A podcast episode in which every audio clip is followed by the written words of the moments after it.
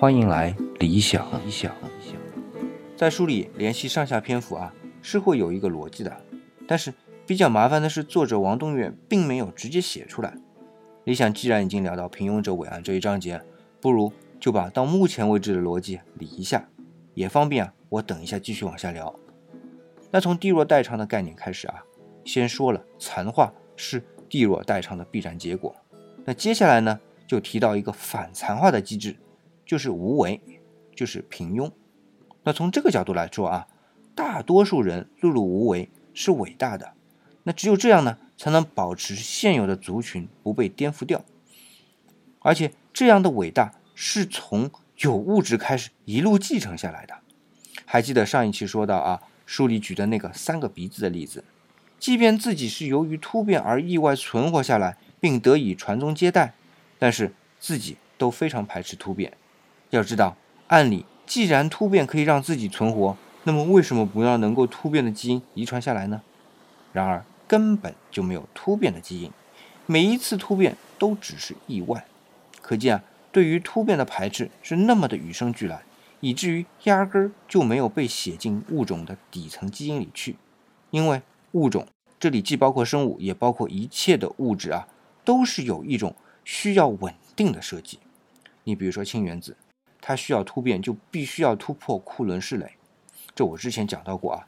那若不是极端的环境下，是不可能产生的。你首先必须要大规模的聚集，通过长距离依然有效用，但是强度相对弱很多的引力，聚集起非常庞大数量的氢原子，然后呢，才能在聚集的核心开始发生核聚变。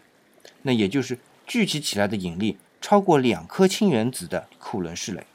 从这个角度来看啊，要让氢原子、氦原子进行核聚变，需要的能量是非常大的。虽然今天我们看到夜晚的星空满是星辰，其中绝大部分都是在进行核聚变的恒星，但要知道啊，氢和氦的总质量占整个宇宙的百分之九十九，要有一些突破是多么的艰难。更何况，即便有一天因为超新星爆炸产生了很重的元素。不要忘记，还有一种原子核的变化叫裂变，那是一种退行的机制。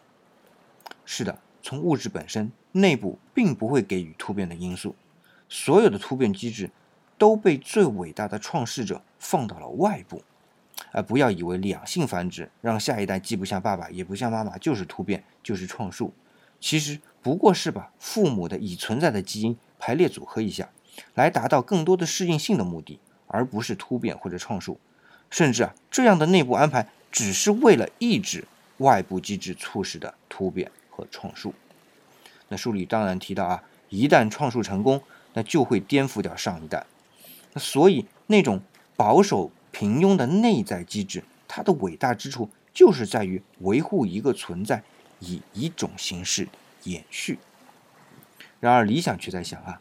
即便是有如此强烈的固定形式延续的内部机能，到今天不也演进出人类这样一个极致的聚合体吗？而且还在贪婪的贪生怕死的演进。